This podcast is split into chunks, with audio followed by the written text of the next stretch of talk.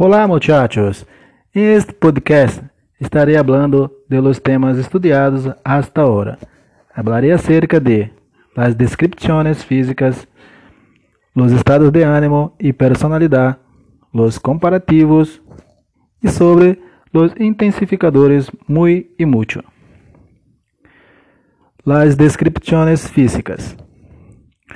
Tenemos las partes del cuerpo humano, parte de la cabeza y algunos verbos que podemos usar para hacer esta descripción del cuerpo humano. Tenemos como parte del cuerpo la cabeza, el cuello, los ojos, la nariz, las cejas, la frente, el cabello o pelo. Como ejemplo, nosotros podemos usar los verbos ser, llevar y tener para describir el pelo de una persona. Qual verbo ser tenemos? Rubio, que seria o nosso loiro, moreno, pelado, que seria o nosso é, careca. Continuando com o verbo ser, podemos descrever a uma pessoa. Exemplo: Maria é delgada e muito hermosa. Com o verbo llevar, temos trenza, flequillo e suelto. Com llevar, podemos descrever lo que uma pessoa usa. Teresa lleva pelo suelto.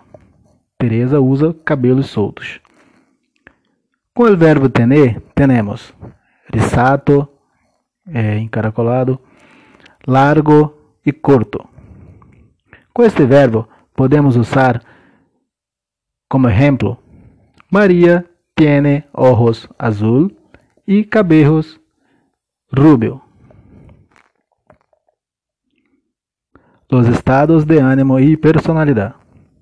Ahora hablaré un poco sobre los estados de ánimo y personalidad.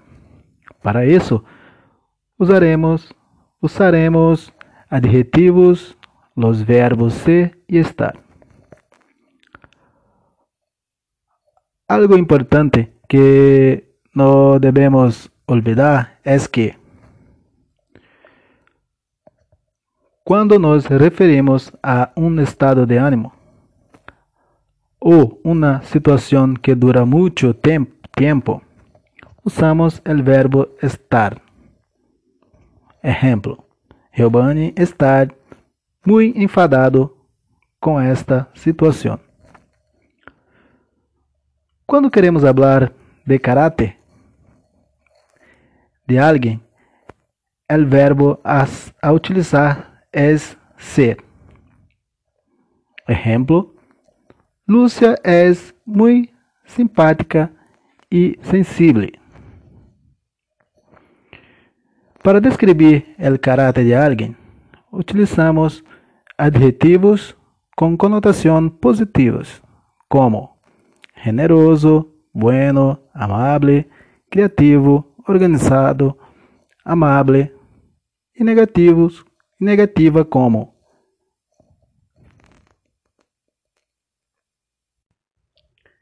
celoso, desorganizado, mal, covarde, perezoso, entre outros.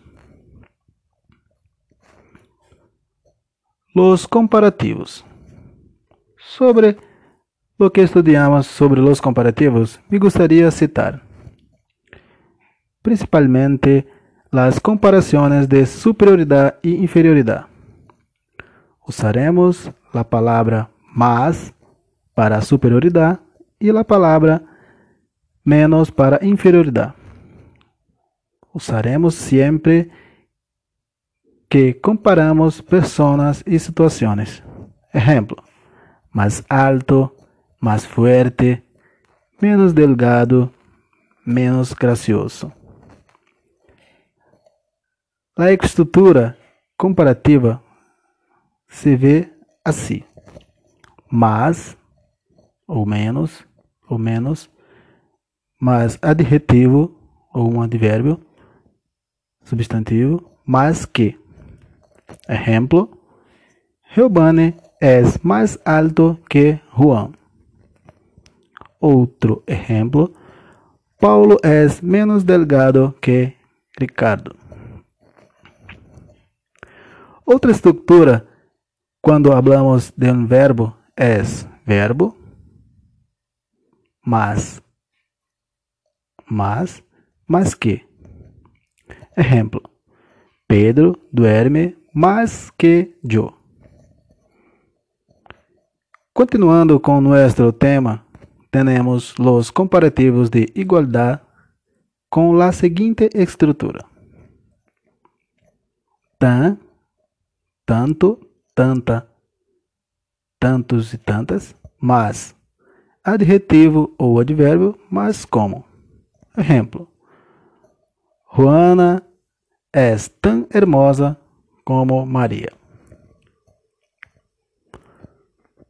Quando há concordância com gênero e número, temos a estrutura. Tan, é, tanto, tanta, tantos, tantas, mais nome, mais que. Como exemplo, teremos, tenemos, hoje hace tanto frio como ayer. Outra estrutura agora com verbo podemos usar verbo mais tanto mais como. Como exemplo, temos Hoje trabalhei tanto como ella. Agora hablaré un poquito sobre los intensificadores muy y mucho. Intensificadores muy y mucho. Finalizando este podcast, tenemos nuestro último tema que es los intensificadores muy y mucho. Una de las mayores dificultades para nuestro, nos, nosotros estudiantes es cuando usamos quando saber usar muy e mucho. Para facilitar nossa compreensão, temos Eu vou concordar muy com adjetivo ou advérbio. Como exemplo, temos Mi hijo es muy inteligente. Inteligente es no, nuestro eh, advérbio. Soy muy fuerte.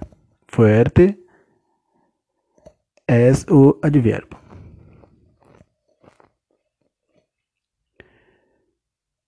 Eu vou a concordar mucho, muchos, mucha e muchas com substantivo, com substantivo. Exemplo: Aqui hace mucho frio. Frio es o substantivo. Tengo mu muchas cuentas a pagar. Cuentas, sustantivo. Yo voy a concordar mucho también con verbo. Antes de la palabra mucho tendrá un verbo. Ejemplo. Yo estudio mucho. Estudio es nuestro verbo. Mi madre trabaja mucho. Trabaja es o verbo. Tenemos una excepción en, en, el, en el uso de la palabra mucho. Isso mesmo. Se utiliza muito antes de quatro adjetivos e quatro advérbios. Os adjetivos são maior, menor, melhor, pior. Os advérbios são antes, depois, mais e menos.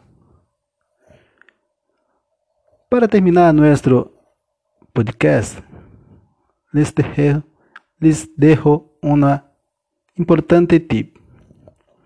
La forma más simple de entender el uso de muy y mucho es la siguiente. Mucho y todas sus formas se relacionan, se relacionan con las, la cantidad. Muy, cuando se refiere a ideas que hablan de qualidade. Mucho e todas suas formas se relacionam, relacionam com quantidade e muito quando se refere a ideias que hablam de qualidade. Muchas gracias, muchachos. Hasta el próximo podcast.